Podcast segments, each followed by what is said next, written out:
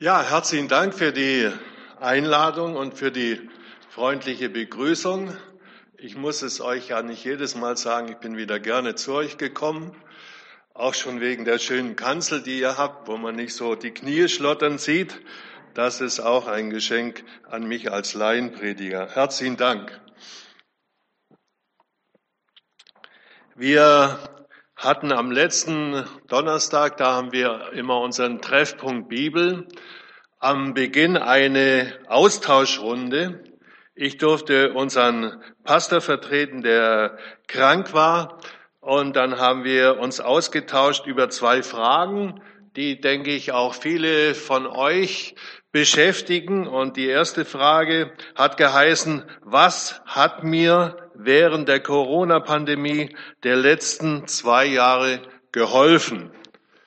Und dann war es sehr interessant, voneinander auch zu lernen, zu hören, was die einzelnen Teilnehmer erzählt haben. Manche haben erzählt, ja, wir haben mehr Spaziergänge gemacht, die nähere Umgebung ein bisschen besser auch kennengelernt, das schöne Remstal, die Umgebung von Urbach.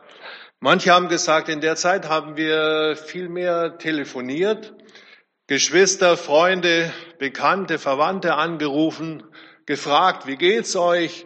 Wie steht's um euch? Habt ihr noch gute Laune? Seid ihr gesund geblieben? Solche äh, Antworten sind dann gekommen und auch manche haben gesagt, ja, wir sind dankbar für die äh, Maßnahmen, die unser Staat angeordnet hat.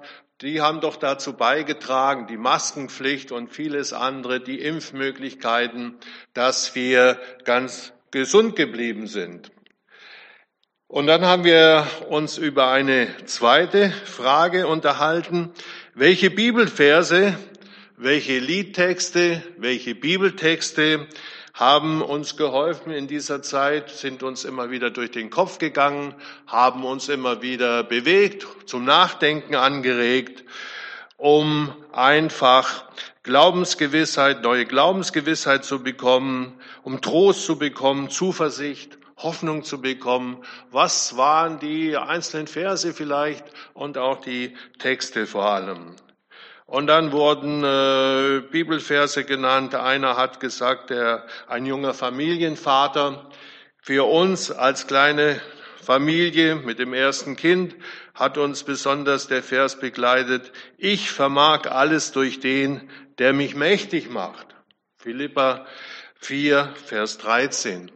Oder jemand hat gesagt, leben wir, so leben wir dem Herrn, sterben wir, so sterben wir dem Herrn, ob wir leben oder sterben, wir sind des Herrn.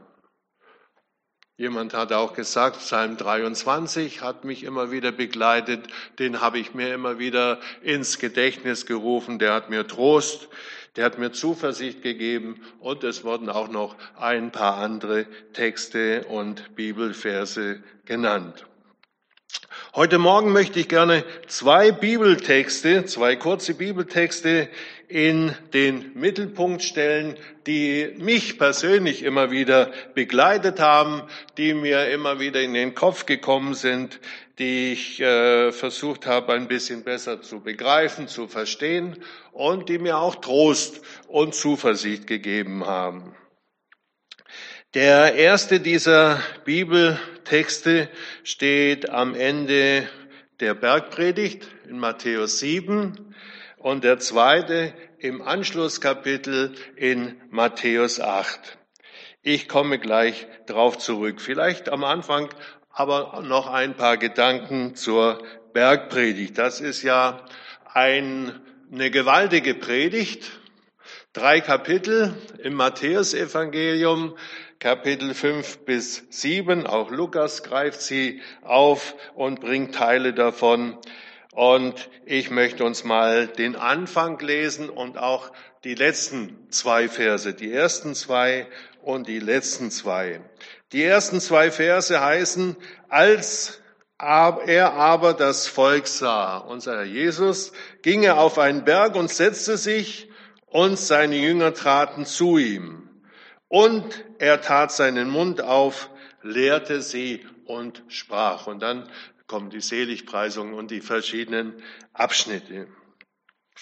Ein paar kurze Gedanken dazu. Die Bergpredigt ist ja keine Rede an alle Menschen, wo alle Menschen aufgerufen sind, das umzusetzen, sondern sie ist eine Jüngerunterweisung. Die Menschen haben zugehört, viele haben zugehört, aber wie gesagt, sie war vor allem an die Jünger des Herrn Jesu gedacht. Ein zweiter Gedanke, Jesu, Jesus verkündet den Jüngern die Grundordnung des Reiches Gottes mit den Anleitungen zum Handeln als Jünger in dieser Welt. Sie verkündet die Grundordnung des Reiches Gottes für die Jünger, also keine Anweisung an alle Menschen, sondern wie gesagt an die Jünger. Ein dritter Gedanke, jedes Handeln nach den Worten Jesu ist ein Zeichen der Herrschaft Gottes in dieser Welt. So wie die Jünger das umsetzen, ist es ein Zeichen für die Umwelt, für die Menschen drumherum. Schaut mal, so hat es sich der Herr Jesus eigentlich vorgestellt. Wenn wir alle seine Jünger wären und danach handeln würden, es wäre wunderbar. Es wäre fast das Paradies auf Erden. Ich denke, es wäre großartig und ihr habt vielleicht auch manchmal Sehnsucht, Mensch, wenn mehr Menschen seine Jünger wären, in seinem Sinne unterwegs wären, wie wäre das doch schön? Wie würde unsere Welt aussehen? Friedlicher, barmherziger, liebevoller und vieles andere. Es würde vielleicht noch ab und zu mal einen kleinen Verkehrsunfall geben, den man dann regeln müsste. Aber so im Miteinander und in den großen Dingen, es wäre einfach großartig. Und ein vierter Gedanke, die Liebe Gottes zu uns und die Beziehung zu ihm macht uns fähig, die Bergpredigt in dieser Welt als seine Jünger umzusetzen. Das heißt, ohne den Bergprediger Jesus in unserem Leben ist ein Leben nach der Bergpredigt nicht möglich. Ich erinnere mich noch gut, als ich mal eine Zeit lang Jugendleiter sein durfte in unserer damaligen kleinen Zweiggemeinde von Ulm in Geislingen. Da waren die ganz empört, als ich ihnen diesen Satz gesagt habe. Ihr braucht den Bergprediger, wenn ihr das umsetzen wollt. Den braucht ihr in eurem Herzen. Seine Liebe braucht ihr in eurem Herzen, um das umzusetzen. Was, haben sie gesagt, das kriegen wir doch auch so hin. Wir sind doch äh, willens, das umzusetzen mit unserer Kraft, aus unserer Kraft und mit unserem äh, ganzen Sein. Das kriegen wir doch auch ohne Jesus hin. Und das meinen ja heute auch viele. Viele Menschen um uns herum, ja, so wie ich bin, ist es doch okay und ich versuche doch mein Bestes zu geben. Aber die Bergpredigt im Sinne unseres Herrn umzusetzen, dazu brauchen wir ihn, da braucht man seine Kraft, seine Liebe in unserem Herzen, um diese Liebe anderen Menschen weitergeben zu können.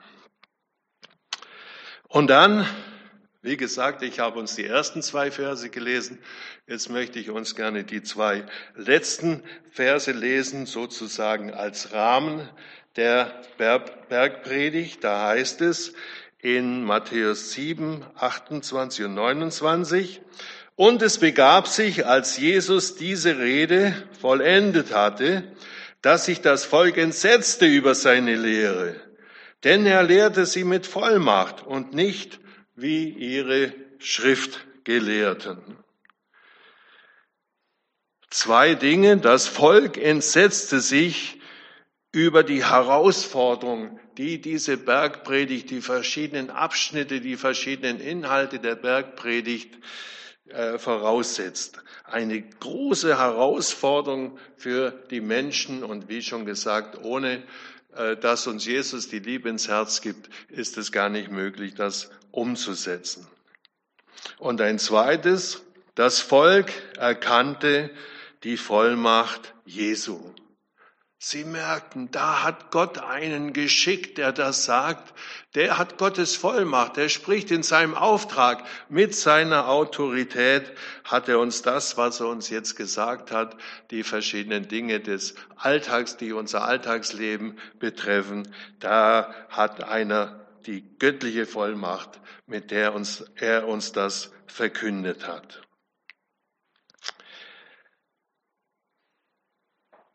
Wie gesagt, mein erster Bibeltext. Soweit ein paar äh, kurze Dinge zur Bergpredigt. Ich weiß, dem kann man nicht so leicht gerecht werden. Das ist ein großer Abschnitt und umso näher man reingeht, umso mehr merkt man, Mensch, das habe ich ja noch gar nicht so gesehen, das hatte ich noch gar nicht so begriffen bis jetzt.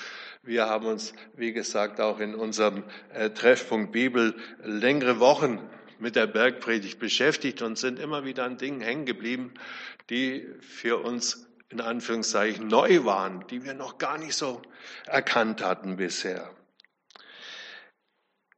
Nun äh, zu den beiden Bibeltexten. Der zweite steht am Ende der Bergpredigt. Und zwar habe ich ihn überschrieben, sicheres Fundament in den Stürmen des Lebens. Viele unserer Lieder, die wir gesungen haben, passen wunderbar dazu. Vertrauen auf Jesus. Was kann uns Besseres passieren, als dass wir ihn als Fundament in unserem Leben haben? Sicheres Fundament in den Stürmen des Lebens. Ich lese uns dieses kurze Gleichnis, was Jesus kurz vor Ende der Bergpredigt oder am Ende der Bergpredigt ihn gesagt hat. Matthäus 7 ab Vers 24. Darum Wer diese meine Rede hört und tut sie, der gleicht einem klugen Mann, der sein Haus auf Fels baute. Als nun ein Platzregen fiel und die Wasser kamen und die Winde wehten und stießen an das Haus, fiel es doch nicht ein, denn es war auf Fels gegründet. Und wer diese meine Worte hört und tut sie nicht, der gleicht einem törichten Mann, der sein Haus auf Sand baute. Als nun ein Platzregen fiel und das Wasser kam und die Wasser kamen und die Winde wehten und stießen an das Haus, da fiel es ein und sein Fall war groß. Bei mir im Luthertext, den ich uns gelesen habe, überschrieben vom Hausbau. Ich denke, ein sehr beeindruckendes, kurzes, kleines Gleichnis, was Jesus ihnen nochmal als Zusammenfassung sozusagen auch am Ende der Bergpredigt weitergibt. Es ist von zwei Männern die Rede. Ich denke, es sind genauso die Frauen gemeint, die genauso tough äh, damals waren und auch heute sind. Also ich denke, es ist keiner ausgeschlossen. Von einem klugen, von einem törichten Mann, einer klugen, einer törichten Frau ist die Rede. Von einem Haus auf dem Felsen und einem Haus auf Sand. Und dann kommt der Platzregen mit kräftigem Wind. Es heißt, ein richtiges Unwetter bricht herein und zwei Auswirkungen hat dieses Unwetter. Das eine Haus bleibt stehen, es hat einen festen Untergrund und das andere Haus, es wird weggeschwemmt, das heißt, es stürzt sogar ein, es fällt zusammen. So hat's in unserem Bibeltext geheißen. Ich denke, Jesus wollte Ihnen nicht etwas weiter sagen über das Haus bauen. Er war ja jemand, der da auch Erfahrung hatte. Er hat ja dem Vater den Brüdern geholfen beim Häuserbauen damals und er hatte da eine Ahnung von. Aber die Leute wussten auch, was meint der, was meint der? Und jeder wusste Bescheid und konnte dieses äh, Gleichnis einordnen. Aber ich glaube, es hat auch eine übertragene Bedeutung. Und ich habe äh, mich gefragt, an welche Stürme des Lebens ist wohl heute zu denken. An was müssen wir heute denken? Ich denke, Jesus wollte uns nicht belehren über das Hausbauen im Jahr 2022. Das hätten Sie damals nicht verstanden, wie das heute mit äh, den modernen Geräten passiert. Neben unserem Haus, wo wir in Urbach wohnen, wurde ein großes Haus äh, gebaut die letzten zwei Jahre. Sie sind immer noch dran, weil sie immer noch was finden, was noch nicht in Ordnung ist und was noch weitergeht. Es ist eine größere Geschichte. Sie haben 2019 im Dezember angefangen und wie gesagt, fast zweieinhalb Jahre sind sie immer noch an irgendeinem Ende, Innenausbau, Außenanlage richten, immer noch dabei. Und es ist hochinteressant, wie das heute passiert. Aber damals, denke ich, ist es alles viel einfacher passiert. Und wenn wir das übertragen, müssen wir uns wirklich fragen, welche Stürme des Lebens, an welche müssen wir heute denken? Und ich glaube, viele Menschen, auch in unserem Land, haben vielleicht den Arbeitsplatz verloren. Sie kommen vielleicht auf der Arbeit nicht mehr richtig klar, weil sich so viel Neues entwickelt hat, äh, digital in diesem Bereich viele neue Errungenschaften und Neuerungen entstanden sind. Auch jetzt gerade in der Corona-Zeit, denke ich, hat es viele Veränderungen gebracht. Man kommt nicht mehr so richtig klar damit, man ist nicht mehr richtig leistungsfähig und es drückt einen, es beschwert einen, wenn man das so zu spüren bekommt. Oder vielleicht kann man auch denken an Krankheitssituationen, vielleicht Corona-Situation, wo manche richtig äh, harte, äh, eine harte Situation durchgemacht haben äh, in der Pandemiezeit oder jemand hat eine Diagnose erhalten von einer unheilbaren Krankheit. Vielleicht gab es auch oder kann man denken an Probleme in der Familie mit dem Partner, der Partnerin, mit den Kindern oder Einzelnen der Kinder. Oder jetzt ganz neu, was uns auch, denke ich, alle sehr umtreibt, jeden Tag neu die Kriegssituation der Ukraine, die ja riesen Auswirkungen hat, nicht nur auf das Land selber, sondern auch international. Und keiner von uns kann genau sagen, wo wird das hinführen, wie wird das enden, wie wird das weitergehen. Und ich gehe davon aus, dass es auch euer äh, tägliches Gebetsanliegen ist, dass Frieden wieder einkehrt, dass Frieden entsteht, dass ein Umdenken stattfindet und ein Besinnen darauf stattfindet, was dort überhaupt angerichtet wird. Es ist schrecklich. Wir haben die Bilder immer weit weg gehabt in Syrien und vielen anderen Ländern und jetzt ist es so auch geografisch näher gerückt und es beschäftigt und es beschwert uns und es macht uns denke ich, alle traurig. Verschiedene Stürme des Lebens, mit denen wir auch heute zu tun haben. Jesus gebraucht das Bild äh, von der Natur damals und welche Auswirkungen sie hatte. Und wie gesagt, im übertragenen Sinne, denke ich, ist auch an viele Dinge zu denken, mit denen wir heute beschäftigt sind und mit denen wir heute zu tun haben. Und die Frage, was gibt mir, was gibt uns heute einen festen Halt? Wenn wir Jesus Worte hören, so heißt es am Anfang dieses kleinen Gleichnisses, wer diese meine Rede hört und tut sie, der gleicht einem klugen Mann, einer klugen Frau.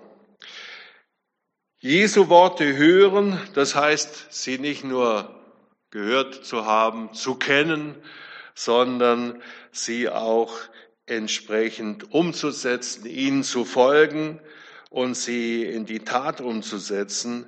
Darauf kommt es an. Und ein zweites.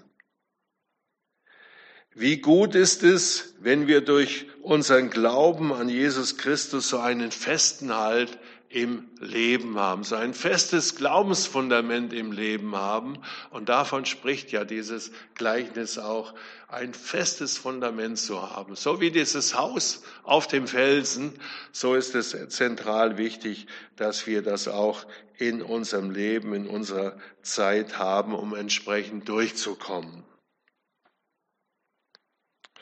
Und dieser Glaube, der ist dann auch in der Lage, so haben wir gehört und gelesen, dass er uns auch in Krisenzeiten damals der Sturm, heute verschiedene Krisen, wie ich ein paar aufgezählt habe, der uns auch in Krisenzeiten hilft und der uns Hoffnung gibt, der uns nicht verzagen lässt. Wir dürfen bei Gott, unserem Vater im Himmel, unser Herz ausschütten. Und wie großartig ist das, dass wir so einen Gott haben. Ja, wir dürfen zu ihm kommen. Wir dürfen ihm das sagen, was uns beschwert, was uns Angst macht, was uns Sorgen macht. Private Dinge, aber auch Dinge um uns herum, Dinge in dieser Welt. Und ich finde, das ist großartig, dass wir diese Möglichkeit haben und dass wir äh, diese Kraftquelle haben, die uns durchhilft. Bei ihm, bei unserem Herrn, finden wir Rat und Hilfe. Und ich habe mir dazu geschrieben, wo auch sonst. Ich bin dankbar, dass wir so eine Regierung haben, die so hinsteht. Ja, verschiedene Parteien, drei verschiedene Parteien in unserer Bundesregierung. Und in welche harte Zeit sind sie reingekommen? Nicht mal 100 Tage Schonzeit, so wie es viele Jahre üblich war, bei in vielen äh, Zeiten üblich war. Nein, sie mussten gleich kräftig ran. Es gab keine lange Schonzeit und sie mussten losziehen. Und ich glaube, keiner von ihnen hat sich das vorher so vorgestellt, dass das gleich so hart zur Sache geht. Und ich denke, ihr und ich genauso. Wir beten auch für sie, dass sie das durchhalten, dass sie äh, das Beste versuchen, dass sie in, in Gespräche immer wieder reingehen, um Dinge klar zu kriegen. Und ein Wort, was ich uns auch sagen will, an was mir auch sehr wichtig ist, Himmel und Erde werden vergehen, aber meine Worte werden nicht vergehen. Und da gehört auch die Bergpredigt zu. Das, was wir da als äh, Grundprogramm geschrieben sehen. Das ist, denke ich, die große Hoffnung, die wir haben dürfen. Himmel und Erde werden vergehen, so sagt es unser Herr am Ende seiner Endzeitrede im Markus-Evangelium, werden vergehen. Aber meine Worte, das, was ich euch gesagt habe, auf mich könnt ihr euch verlassen. Auf wen auch sonst. Und ich finde, das ist großartig. Sicheres Fundament in den Stürmen des Lebens. Das war, wie gesagt, der erste Text, der mich beschäftigt hat, der mir immer wieder durch den Kopf gegangen ist, wie schön und dankbar ist es, so einen Herrn zu haben, so ein Fundament zu haben, auf was wir uns wirklich verlassen können. Das ist mir wichtig geworden und ich, er möchte uns einladen, dass das für uns alle auch wichtig wird, dass wir uns daran immer wieder gern erinnern. Jesus lehrt uns beim Bau unseres Lebenshauses auf ein solches Fundament zu achten. Der Apostel Paulus hat es folgendermaßen im 1. Korintherbrief 3, Vers 11 ausgedrückt. Einen anderen Grund kann niemand legen als den, der gelegt ist, welcher ist Jesus Christus. Welch eine Grundlage dürfen wir haben? Mit welcher Grundlage dürfen wir durch das Leben gehen? Es ist ein Geschenk. Es ist seine Gnade, dass wir das erkennen durften, dass wir zu ihm gehören durften und dass wir dieses, diese Grundlage haben dürfen. Jesus Christus ist das sicherste Fundament in stürmischen Zeiten damals und auch heute und auch in der Zukunft und darauf ist Verlass. Vielleicht sagt der eine oder andere von uns, ja, das ist alles schön und gut, aber in meinem Leben, ja, das ist manchmal richtig schwierig. Du hast das so toll uns vor Augen gemalt, aber ich erlebe es auch manchmal ganz anders. Und tatsächlich, die Jünger damals haben es auch anders erlebt. Und darum auch der zweite Text und die zweite Überschrift über dem zweiten Text. In den Stürmen des Lebens, trotz sicherem Fundament, so habe ich den, das zweite, den zweiten Teil überschrieben, in den Stürmen des Lebens, trotz sicherem Fundament. Ich lese uns mal den ersten Vers aus dem achten Kapitel, also das ist sozusagen in der Bibel wenigstens die Fortsetzung der Bergpredigt. Da heißt es, als er aber vom Berge herabging, folgte ihm eine große Menge. Die waren erstaunt. was hat der uns da für ein vollmächtiges Wort gesagt, für vollmächtige Dinge? Die können nur von Gott kommen. Da hatten die, Men die Menschen, die noch nicht seine Jünger waren, ein, eine Ahnung. Mensch, da ist ja etwas dahinter, das haben wir ja bisher von unseren Schriftgelehrten gar nicht so gelernt. Die haben uns viele Lehren gesagt aus dem Alten Testament, uns das klar gemacht, was das alles zu bedeuten hat. Aber diese Vollmacht, die haben wir bei ihnen in diesem Sinne nicht gespürt. Und sie sind weiter dran geblieben. Sie wollen wahrscheinlich erfahren, wie wirkt sich diese Vollmacht aus? Und dann tatsächlich dann wird uns in Kapitel 8 und 9 an verschiedenen Stellen geschildert, mit welcher Vollmacht Jesus den Menschen begegnet ist, mit den Menschen in Krankheit, in verschiedenen Krankheiten. Tauben Menschen, gelähmten Menschen, Menschen mit Aussatz und mit vielen, vielen anderen Krankheiten. Sie haben erlebt, wie, wie er Menschen begegnet ist, die dämonisch besessen waren wie er sogar tote Menschen auferweckt hat und auch wie er den Naturgewalten begegnet ist. Und da möchte ich uns den zweiten Text lesen, der mich beschäftigt, der mich begleitet hat, gerade während der letzten zwei Jahre, an den ich immer wieder gedacht habe. Der steht in Kapitel 8 und zwar sind es die Verse ab ab 23. Auch ein sehr bekannter Text. Er kommt auch im Lukas-Evangelium und auch nochmal im Markus-Evangelium. Aber ich möchte mich heute bloß auf den Text beziehen, so wie er im Matthäus-Evangelium uns geschildert wird. Und da heißt es, und er stieg in das Boot und seine Jünger folgten ihm. Und siehe, da erhob sich ein gewaltiger Sturm auf dem See, so dass auch das Boot von Wellen zugedeckt wurde. Er aber schlief. Und sie traten zu ihm, weckten ihn auf und sprachen, Herr, hilf, wir kommen um. Da sagte er zu ihnen, ihr Kleingläubigen, warum seid ihr so furchtsam? Und stand auf und bedrohte den Wind und das Meer. Da wurde es ganz stille. Die Menschen aber verwunderten sich und sprachen, was ist das für ein Mann, dass ihm Wind und Meer gehorsam sind?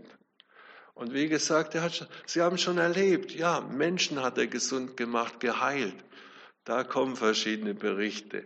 Er hat sogar Dämonen ausgetrieben und er hat sogar Menschen vom Tod erweckt. Aber die Natur, die ist ihm auch untertan, das hatten sie so noch nicht erlebt. Und da ist jetzt, ist es von Folgendem die Rede.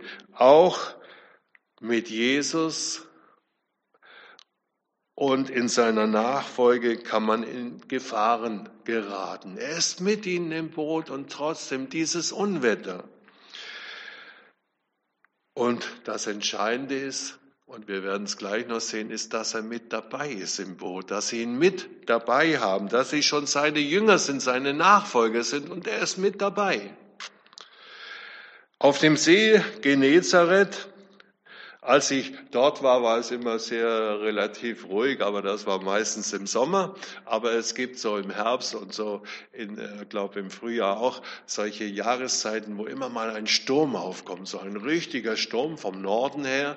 Und weil die Ufer steil abfallen, entsteht ein richtiges Unwetter und der See wird richtig turbulent und er wirft Wellen auf, so dass es richtig ungemütlich ist, wenn die äh, Schiffer die, die Fischer mit ihren äh, Schiffen dort unterwegs gewesen sind auf dem See.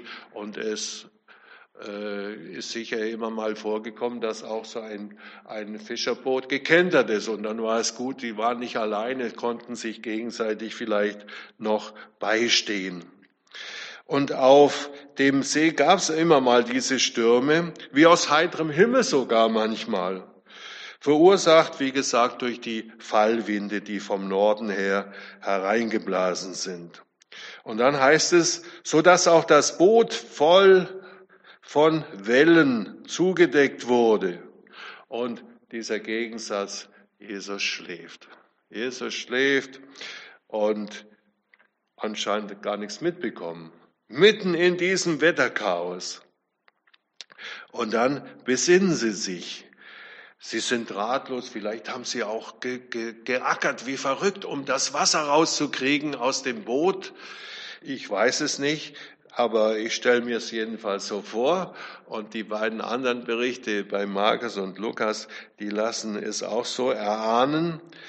Und sie äh, überlegen, Mensch, was machen wir? Und als sie nicht mehr weiter wissen, da, da kommen sie auf die Idee und wecken Jesus. Die Jünger in ihrer Angst, sie schreien zu Jesus, Herr, hilf, wir kommen um. Und das Interessante, er schimpft sie nicht, er tadelt sie nicht. Nein, er erlaubt es ihnen, dass sie da in dieser schwierigen Situation in der die erfahrenen äh, äh, Fischer reingeraten sind, dass sie da auch Angst haben können, dass sie da auch äh, ohnmächtig rufen können in, in ihrer Situation. Aber dann nennt er sie die Kleingläubigen. Er sagt nicht, ihr ungläubigen Mensch, ihr seid doch Gläubige Leute, da darf doch sowas nicht passieren. Was seid ihr denn so aufgeregt?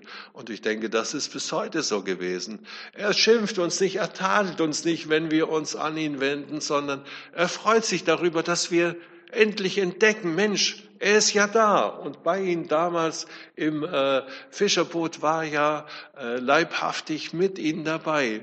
Und er nennt sie nur ihr Kleingläubigen, nicht ihr Ungläubigen.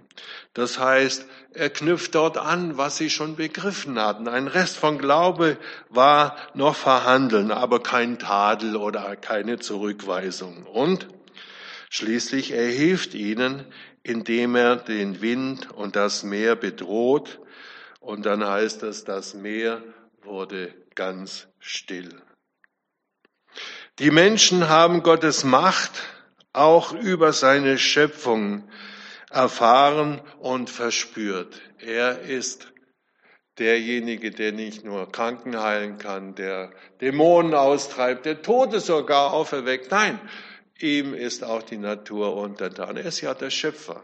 Ja, er ist ja der Schöpfer und ihm ist auch die Natur untertan und das ist bis heute so.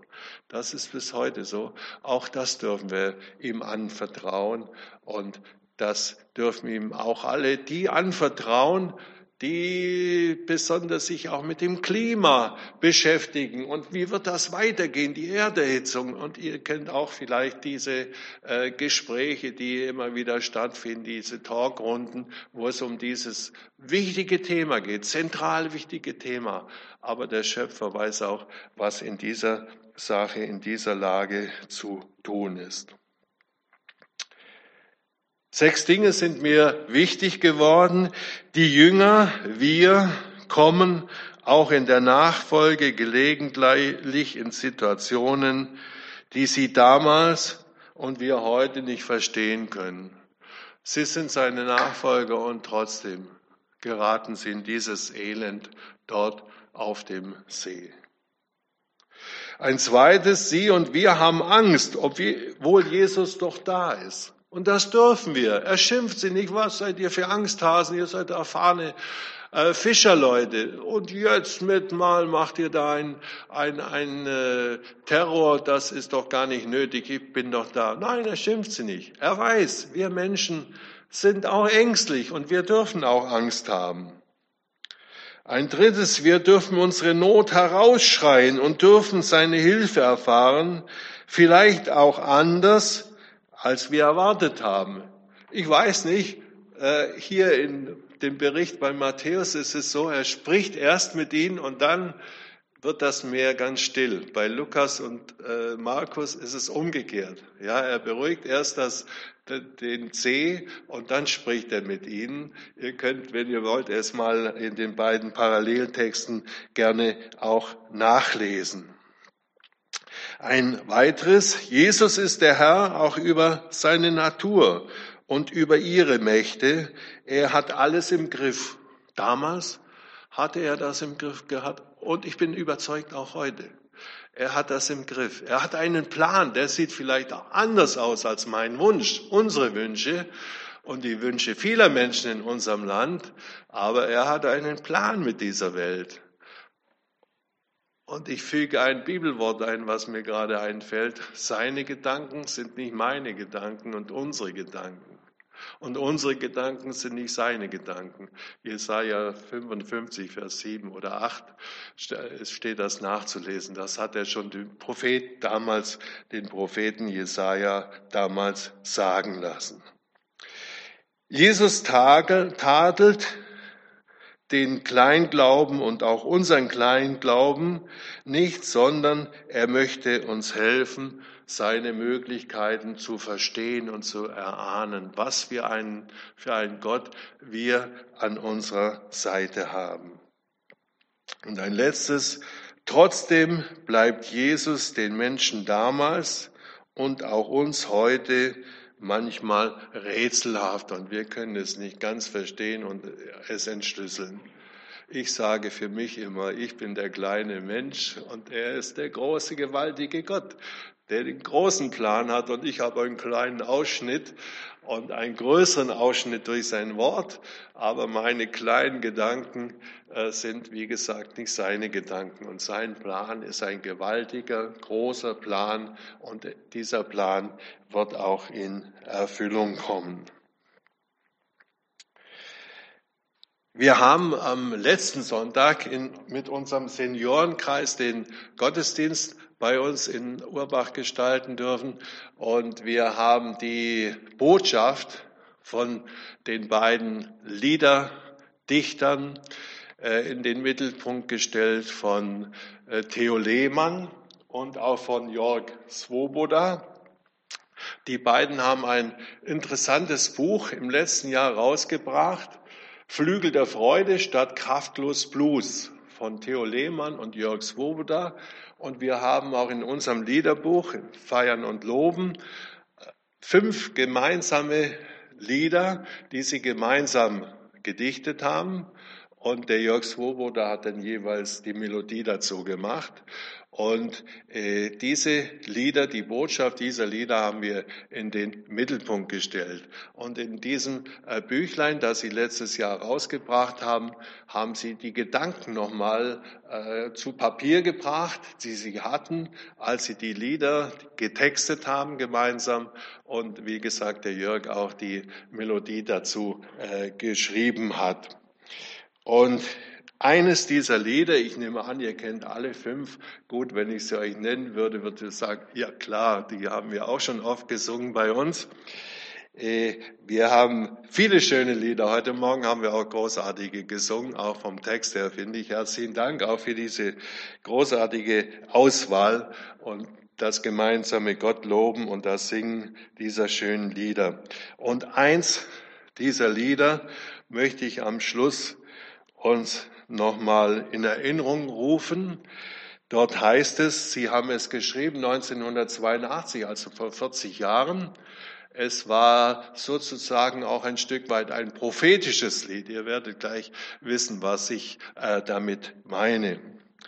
Und zwar haben sie gedichtet, wer Gott folgt, riskiert seine Träume, setzt eigene Pläne aufs Spiel. Auch als Verlierer kommt ihr nicht so kurz. Gott bringt euch an sein gutes Ziel. Und dann der Refrain jedes Mal, vertraut auf den Herrn für immer, denn er ist der ewige Fels.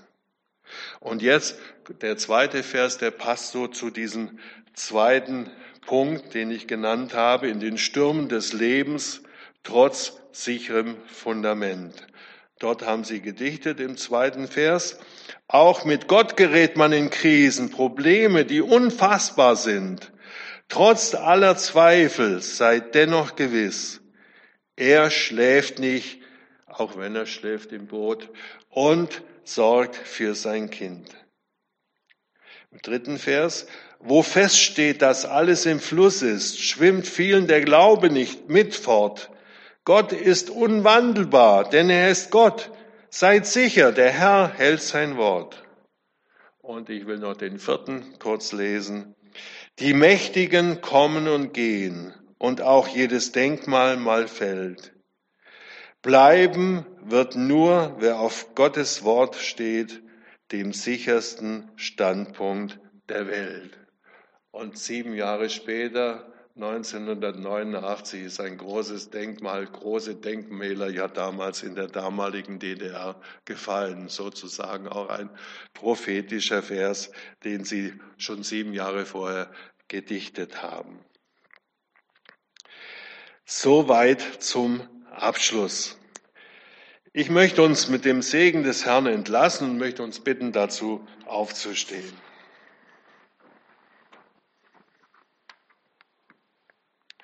Ich lese uns die Segensworte aus Philippa 4, ab Vers 4. Dort heißt es, Freuet euch in dem Herrn alle Wege. Und abermals sage ich, freuet euch. Eure Güte lasst kund sein allen Menschen. Der Herr ist nahe. Sorgt euch um nichts, sondern in allen Dingen lasst eure Bitten in Gebet und Flehen mit Danksagung vor Gott kund werden. Und der Friede Gottes, der höher ist als alle Vernunft, bewahre eure Herzen und Sinne in Christus Jesus. Amen.